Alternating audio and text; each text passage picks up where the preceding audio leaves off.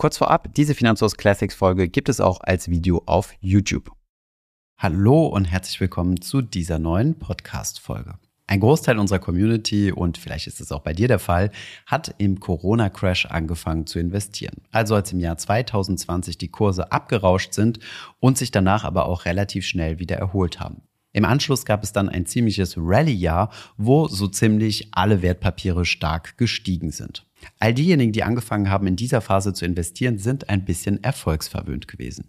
Im Jahr 2022 sah das Ganze dann anders aus. Da gab es das erste Mal dann rote Zahlen im Depot und jetzt ging es vor allem darum, dran zu bleiben und weiter zu investieren. Derzeit erholen sich die Kurse zwar wieder, aber es gibt immer noch an der einen oder anderen Stelle verschiedene Krisenherde und deswegen haben wir das mal zum Anlass genommen, uns einmal sieben gefährliche Anlagefehler in der aktuellen Marktsituation anzuschauen. Oder anders ausgedrückt, wie verhalte ich mich am besten in der aktuellen Marktlage? Sieben Tipps hierzu bzw. Fehler zu vermeiden. Viel Spaß bei dieser Folge.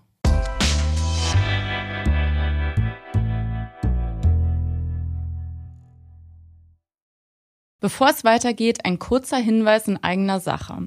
Kennst du bereits unser Finanzfluss Memo? Jeden Freitag liefern wir dir mit unserem Newsletter die wichtigsten Updates und neuesten Finanznews direkt in dein E-Mail-Postfach. In den letzten Ausgaben konnten unsere Leserinnen und Leser unter anderem lernen, was es mit sogenannten LTIFs auf sich hat, warum es so schwierig ist, richtige Zinsprognosen zu treffen oder ob ein Schulfach Finanzen eine gute Idee wäre. Also, wenn ihr eure Finanzen auf das nächste Level bringen wollt, meldet euch jetzt für den Finanzfluss Newsletter an. Gebt dafür einfach bei Google Finanzfluss Memo ein. Den Link dazu findet ihr aber auch in unseren Show Notes. PS, der Newsletter ist natürlich vollkommen kostenlos und eine Abmeldung jederzeit möglich. Und jetzt weiter mit der Folge. Schauen wir uns zunächst einmal an, in welcher Marktphase wir uns denn aktuell befinden. Übrigens könnt ihr dieses Video auch in ein paar Jahren noch schauen, denn die Investmentfehler bleiben in der Regel immer dieselben, aber wir haben es mal versucht, auf die aktuelle Marktlage zu beziehen. Schauen wir uns zunächst einmal den MSCI World an. Der hat am 4. Januar 2022 sein letztes Allzeithoch erreicht und seitdem ging es bergab und zwar bis zum Tiefpunkt von minus 17 Prozent. Wir haben hier in Euro gerechnet. Wenn ihr euch das Ganze in US-Dollar anschaut, dann ging es tatsächlich noch mal ein Stück weiter runter. Aktuell befinden wir uns im April zwischen minus 7 und minus 10 Prozent vom Allzeithoch entfernt. Das heißt, wir sind vom absoluten Tiefpunkt wieder etwas gestiegen. Wenn wir von einem Weltportfolio sprechen, dann beziehen wir da auch in der Regel die sogenannten Schwellenländer mit ein, die Emerging Markets. Die sind in den letzten Jahrzehnten ziemlich gut gelaufen. Es gab bei diesen Schwellenländeraktien im Vergleich zum MSCI World eine ziemliche Überrendite. Nur gerade im vergangenen Jahrzehnt, also in den letzten zehn Jahren, da hat sich das Blatt ein wenig gewendet. Da haben nämlich die Industrieländeraktien, also MSCI World Aktien, um es etwas zu vereinfachen, deutlich besser performt als die Schwellenländeraktien. Das war ganz besonders der Fall in den Jahren nach dem Corona-Crash. Eine weitere Eigenschaft von Schwellenländeraktien ist, dass sie in Krisenzeiten häufig deutlich stärker an Wert verlieren als Industrieländeraktien. Diese Länder bzw. Aktiengesellschaften, in die man dort investieren kann, reagieren also deutlich sensibler auf den wirtschaftlichen Puls. Wenn wir über das aktuelle Marktumfeld sprechen, dann darf natürlich eine Sache nicht fehlen, nämlich die Inflation. Die ist nämlich wieder zurück. Seit vielen Jahren gab es kaum Inflation bzw. eine sehr geringe Inflation und diese hat seit 2022 wieder stark angezogen. In Deutschland lagen wir im vergangenen Jahr bei um die 7% Inflation, im OECD-Durchschnitt sogar bei um die 10%. Was mit steigender Inflation relativ schnell einhergeht, ist die Zinspolitik. Wenn die Inflation steigt, dann werden auch Zentralbanken ihre Zinsen anpassen und auch das ist geschehen und zwar in einem Rekordtempo. Die Leitzinsen der großen Zentralbanken, Europäische Zentralbank und Fed wurden stark angehoben. Das hat verschiedene Effekte. Zunächst einmal kühlt es ein wenig die Wirtschaft ab, macht aber im Vergleich zu Aktien andere Anlageklassen wieder etwas attraktiver, wie beispielsweise Anleihen oder im Privatbereich das Tagesgeld. Dementsprechend kann es auch und hat es auch jetzt in den letzten anderthalb Jahren für sinkende Kurse gesorgt. Mit einem Blick auf unseren Tagesgeldvergleich sehen wir, dass es jetzt wieder attraktive Tagesgeldzinsen gibt mit um die 3%. Ob ich aber jetzt meine Investitionsstrategie danach ausrichten soll und alles aufs Tagesgeldkonto packen sollte, dazu kommen wir gleich. Ein Blick auf die Marktlage wäre natürlich nicht vollständig, wenn wir uns auch nicht die politische Lage anschauen würden. Es herrscht Krieg in der Ukraine, das wiederum hat stark die Energiepreise und die Inflation insgesamt befeuert. Und auch in China hört man immer mehr Säbelrassen in Bezug auf Taiwan. Diese politischen Unsicherheiten wirken sich natürlich auch auf den Markt aus. Soweit die Marktlage, schauen wir uns jetzt einmal an, welche Fehler man beim Investieren vermeiden sollte, gerade in Bezug auf die aktuelle Marktlage. Und damit starten wir mit Fehler Nummer 1 von negativen Nachrichten verunsichern lassen.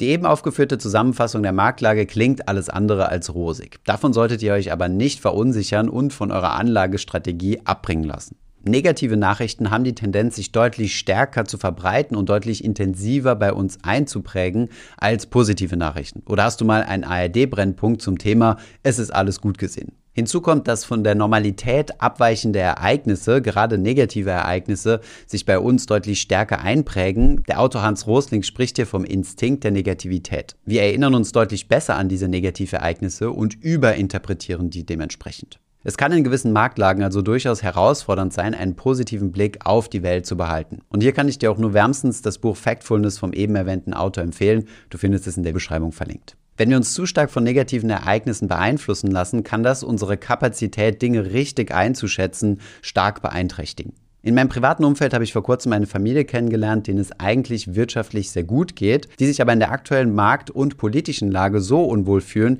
dass sie sich dazu entschieden haben, nach Peru auszuwandern. Auch wenn ich nie dort war, denke ich, dass Peru ein extrem schönes Land ist. Aber rein aus rationaler Sicht sollte man doch mal verschiedene Standards zwischen Peru und Deutschland nebeneinander halten. Denn die Argumentation war hier nicht das schöne Wetter gewesen oder ein Tapetenwechsel, sondern tatsächlich, dass es die Probleme, die es hier in Deutschland gibt, in Peru nicht geben würde. Wie gehe ich also mit negativen Nachrichten um? Zwei Empfehlungen aus dem Buch Factfulness. Erstens, mit negativen Nachrichten rechnen. Sie sind nichts Besonderes, sondern es gibt immer wieder negative Nachrichten und auch negative politische und wirtschaftliche Ereignisse. Und zweitens, negative Ereignisse durch positive umformulieren oder bewusst nach positiven Nachrichten suchen. Statt zum Beispiel zu sagen, die Inflation ist immer noch so hoch bei 7,4 Prozent, könnte man auch sagen, dass die Inflation gerade auf dem Rückmarsch ist und abnimmt. Hilfreich ist es auch, sich auf Statistiken zu berufen, statt auf Einzelfallbeispiele oder Erzählungen aus dem eigenen Umfeld. Solche Erzählungen nennt man Einzelfallevidenzen und sie können sogar im kompletten Gegenteil zu einer aussagekräftigen Statistik stehen. Was sollte man also mit seinem Portfolio tun? Zunächst einmal solltet ihr keine Entscheidung nur aufgrund von negativen Nachrichten treffen. Kommen wir zum zweiten Fehler und dieser lautet, Marktzyklen nicht für sich zu nutzen.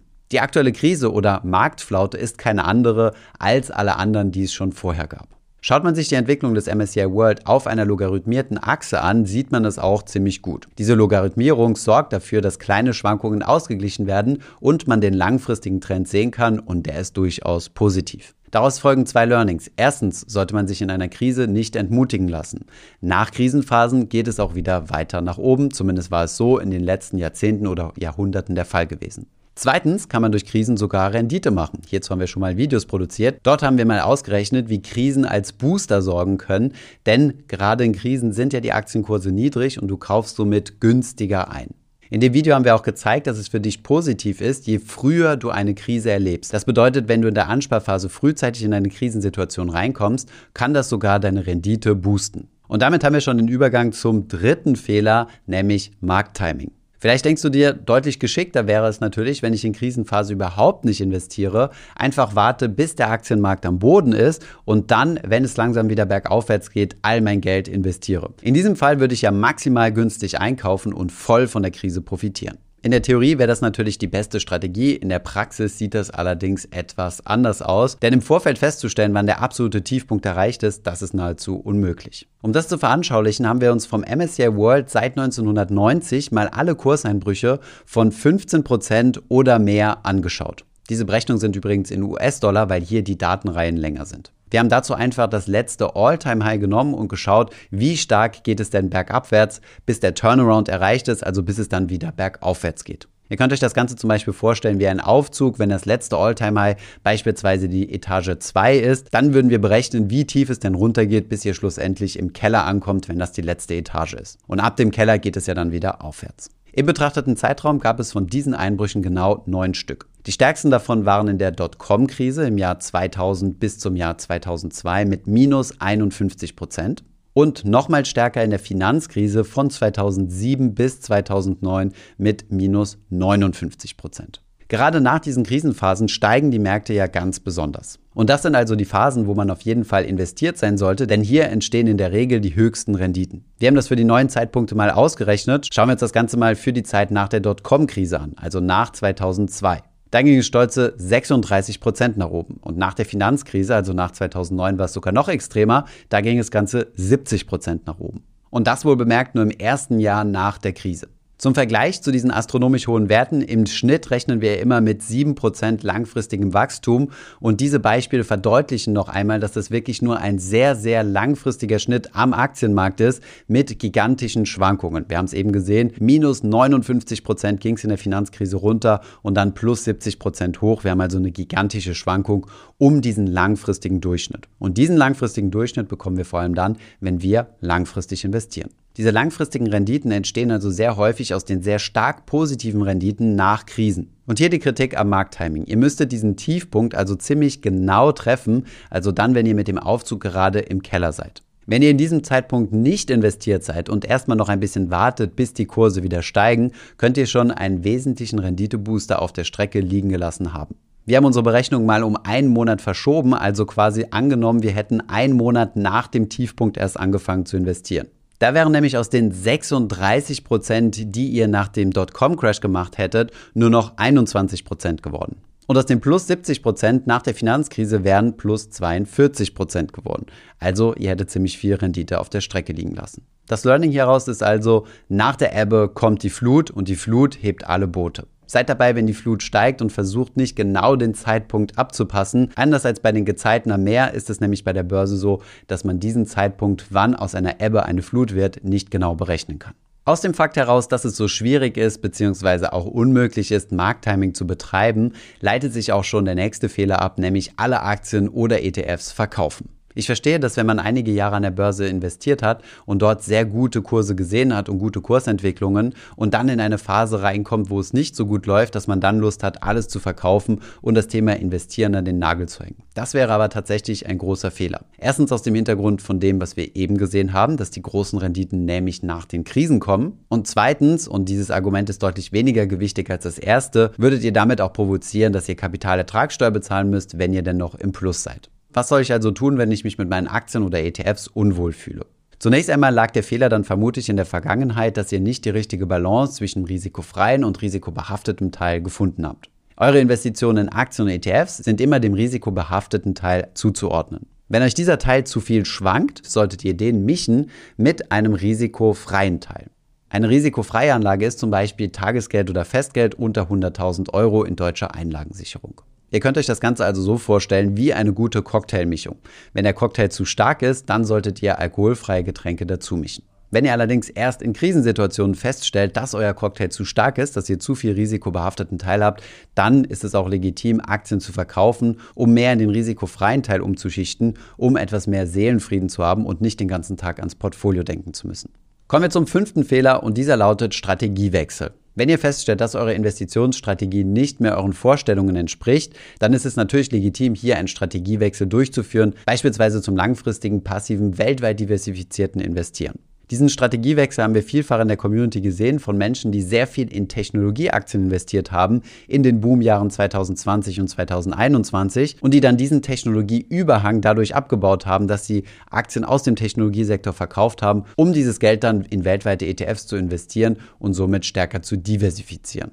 Diese Art des Strategiewechsels ist hier also gar nicht mit dem Fehler gemeint, sondern wir meinen vielmehr Strategiewechsel aufgrund von Spekulation. Wir haben ja eingangs schon festgestellt, dass gerade im letzten Jahrzehnt die Schwellenländer deutlich schlechter gelaufen sind als in den davorgehenden Jahrzehnten. Wenn dein Strategiewechsel jetzt darin besteht, zu sagen, ich werde jetzt meine Schwellenländeraktien verkaufen, nicht mehr in Schwellenländer investieren und wieder warten, bis diese wieder gut laufen, dann versteckt sich hinter deinem Strategiewechsel eigentlich eher eine Spekulation und du versuchst gerade Market Timing zu betreiben. Das Wichtige bei einer Strategie ist aber, dass man langfristig dabei bleibt und dieser Strategie treu bleibt und sich nicht wie ein Fähnchen im Wind dreht, jedes Mal, wenn der Wind aus einer anderen Richtung kommt. Natürlich haben Schwellenländer Risiken und zwar höhere Risiken als die Industrieländer. Und wenn du zu dem Entschluss kommst, dass die Risiken, die in den Schwellenländer-ETFs enthalten sind, höher sind als das, was du damals eingeschätzt hast, dann ist es wiederum legitim, deine Strategie hier anzupassen. Aber versuch hier kein Market-Timing draus zu machen. Kommen wir zu Fehler Nummer 6, das gesamte Geld in Tages- oder Festgeld investieren. Ich habe es eben schon gesagt, die Zinsen sind gestiegen und das macht Tages- und Festgeldanlagen wieder attraktiver, denn wir bekommen derzeit zwischen 2 und 3 Prozent auf das Tagesgeld und sogar bis zu 4 Prozent auf dem Festgeld, wenn ihr bereit seid, euer Geld für zwei Jahre fest anzulegen. Das klingt doch nach einem guten Deal, gerade wenn man sich die Aktienmärkte anschaut, wo es derzeit keine positiven Renditen zu geben scheint. Diese Renditebetrachtung ist allerdings etwas zu kurz gegriffen. Wir dürfen uns nicht die reinen Zinsen anschauen, sondern wir müssen uns die sogenannten realen Zinsen anschauen. Reale Zinsen setzen sich zusammen aus den Zinssätzen, die ich eben genannt habe, und davon zieht ihr wiederum die Inflation ab. Den Wert, den ihr dann rausbekommt, nämlich der reale Zins, zeigt euch an, ob ihr in Kaufkraft gemessen wirklich an Kaufkraft dazu gewinnt, also ob euer Geld nach Inflation auch wirklich mehr wert wird oder nicht. Und das ist in der Regel nicht der Fall. Wenn man sich die historische Entwicklung von Spareinlagen anschaut, also Tagesgeld und Festgeld, und davon die Inflationsrate abzieht, dann ist es in den häufigsten Fällen so, dass wir hier eine negative Realverzinsung haben. Und genau das ist auch die aktuelle Situation. Das bedeutet, selbst wenn ihr 4% auf euer Festgeld bekommt, ist es unter den aktuellen Inflationsraten gesehen immer noch weniger als das, was ihr an Kaufkraft verliert. Wie soll ich also mit Spareinlagen wie Tagesgeld und Festgeld umgehen? Zunächst einmal sind sie nicht da, um Renditen einzufahren. Ein Tagesgeldkonto ist sozusagen der Parkplatz für eure Notgroschen. Hier ist es wichtig, dass das Geld schnell verfügbar ist für den Notfall. Den Vergleich der besten Tagesgeldkonditionen findet ihr unten in der Beschreibung verlinkt. Für das Festgeld bekommt ihr auf der anderen Seite etwas mehr Zinsen, verzichtet dann aber auf die Liquidität und deswegen ist es besonders gut für den risikofreien Teil eures Portfolios geeignet. Wenn ihr also nicht alles in Aktien investieren möchtet, dann könnt ihr einen Teil in Festgeld investieren, um das gesamte Risiko, also die Schwankungen eures Portfolios zu reduzieren. Kommen wir zum letzten Fehler und der baut wiederum auf dem ersten Fehler auf und dieser lautet verleiten lassen, Crash-Produkte zu kaufen. Als Crash-Propheten würde ich persönlich Menschen bezeichnen, die sich negative Nachrichten anschauen, diese verbreiten und eine gewisse Angst bei ihren Zuschauern schüren. Was dann häufig als Element noch dazu kommt, ist, dass diese Crash-Propheten eigene Produkte haben, die quasi die Lösung für die geschürten Ängste sein sollen und diese Produkte werden dann verkauft. Zu verschiedenen Crash-Propheten und wie deren Produkte gelaufen sind, haben wir auch schon einige Videos produziert. Kleiner Spoiler an dieser Stelle, von den bekanntesten Crash-Produkten gab es keinen, der zum Zeitpunkt unserer Analyse den Markt outperformt hat, also besser gelaufen ist. Ihr standet also mit einem marktneutralen, günstigen ETF-Portfolio besser da. Aber wie sieht das heute aus? Auch heute haben wir uns mal wieder eine Aussage von einem Crash-Propheten angeschaut, der vor sehr hoher Volatilität warnt und auf eine wilde Achterbahnfahrt einschwört. Seine Anlageempfehlung 30% Edelmetalle, 30% Rohstoffe, 10% Bitcoin, 5% exotische Investments wie beispielsweise Whisky und 25% Cash-Reserve. Mithilfe unserer ETF-Suche kann man sich die Wertentwicklung von den einzelnen Anlageklassen, die hier empfohlen werden, zusammenstellen. Wir haben euch mal einen Link in die Show Notes gepackt. Wir haben das natürlich mit einer Approximation mit jeweiligen ETFs gemacht. Herauskommt, dass weder Edelmetalle noch Rohstoffe eine maßgebliche Rendite abgeworfen haben. Hier wird nicht genau präzisiert, in welche Rohstoffe oder Edelmetalle man investieren soll. Deswegen haben wir hier breite Körbe genommen. Fest steht aber, dass eine Investition in den MSCI World zumindest über die letzten Jahre deutlich besser gewesen wäre. Eine Investition in Bitcoin hätte sich in der Vergangenheit natürlich gelohnt, ist natürlich immer davon abhängig, wann man eingestiegen wäre. Gerade in den letzten Monaten ist der Bitcoin natürlich extrem stark gefallen, aber wenn ihr vor einigen Jahren in den Bitcoin eingestiegen wärt, dann hättet ihr hiermit natürlich ein großes Kursplus verzeichnet. Problem an dieser Stelle ist natürlich, dass der Kurs von Bitcoin sich nur sehr, sehr schwer beziehungsweise aus meiner Sicht überhaupt nicht prognostizieren lässt. Ich persönlich habe übrigens auch in Bitcoin investiert, aber deutlich, deutlich weniger als 10 Prozent. 25% Bargeld halten würde ich pauschal jetzt nicht empfehlen, sondern das hängt natürlich ganz stark davon ab, erstens, wie groß euer Notgroschen ist, denn der sollte ja bar oder Bargeld ähnlich verfügbar sein, also beispielsweise aus dem Tagesgeldkonto. Und zweitens, wie eure Mischung aus risikofrei und risikobehaftetem Teil ist. Per se 25% Bargeld zu halten, halte ich für eine etwas zu pauschalisierte Aussage, denn das Bargeld, was ihr haltet, verliert ja real gesehen an Kaufkraft und ihr bekommt hier nicht mal die Tages- oder Festgeldzinsen, wenn ihr es wirklich wirklich bar haltet. Einen weiteren nennen wir es mal Krisenfonds, der auch immer wieder häufig zitiert wird, ist ja der Dirk Müller Premiumfonds. Der hat sich in den vergangenen Jahren eigentlich so ziemlich gar nicht bewegt, denn Herr Müller fährt ja eine Absicherungsstrategie. Das bedeutet aber, dass er nach unten hin abgesichert ist, aber gleichzeitig auch nach oben hin keine Rendite eingefahren wird. So war es zumindest der Fall gewesen seit Auflage. Auch hier wäre eine Investition am globalen Aktienmarkt trotz den aktuellen Rücksetzer seit Anfang 2022 immer noch die bessere Wahl gewesen. Kommen wir einmal zum Fazit. Wenn du eine Anlagestrategie für dich gefunden hast, dann solltest du sie vor allem auch in Krisenzeiten durchziehen. Es gibt keinen Grund, nur aufgrund von Kurseinbrüchen zu handeln und hier deine Strategie über Bord zu werfen. Wenn du am Kapitalmarkt investierst, nimmst du bewusst das Kursschwankungsrisiko in Kauf, denn deine Rendite, die du langfristig erzielen kannst, ist die Kompensation dafür eine Art Schmerzensgeld für die Bereitschaft, dieses Risiko zu tragen. Dich von negativen News treiben zu lassen oder zu versuchen, Markttiming zu betreiben, kann dich wirklich Rendite kosten. Wenn dir die Schwankungen zu intensiv werden, dann solltest du überlegen, ob du nicht mal rebalance und mehr von deinem risikobehafteten Teil in den risikofreien Teil umschichtest. Ich hoffe, diese Podcast-Folge hat dir gefallen. Wenn ja, dann zöger doch nicht in deinem Umfeld über diesen Podcast zu sprechen, bei Freunden und Bekannten. Ich denke, es gibt auch in deinem Umfeld viele Menschen, die sich für das Thema finanzielle Bildung interessieren oder interessieren sollten. Wenn du auf iTunes bist, würden wir uns auch freuen, wenn du uns eine positive Bewertung dalässt. Das hilft uns, den Podcast noch einfacher auffindbar zu machen. Alle wichtigen Links und Verweise findest du wie immer in den Show Notes zu diesem Podcast. Vielen Dank fürs Zuhören und bis zum nächsten Mal.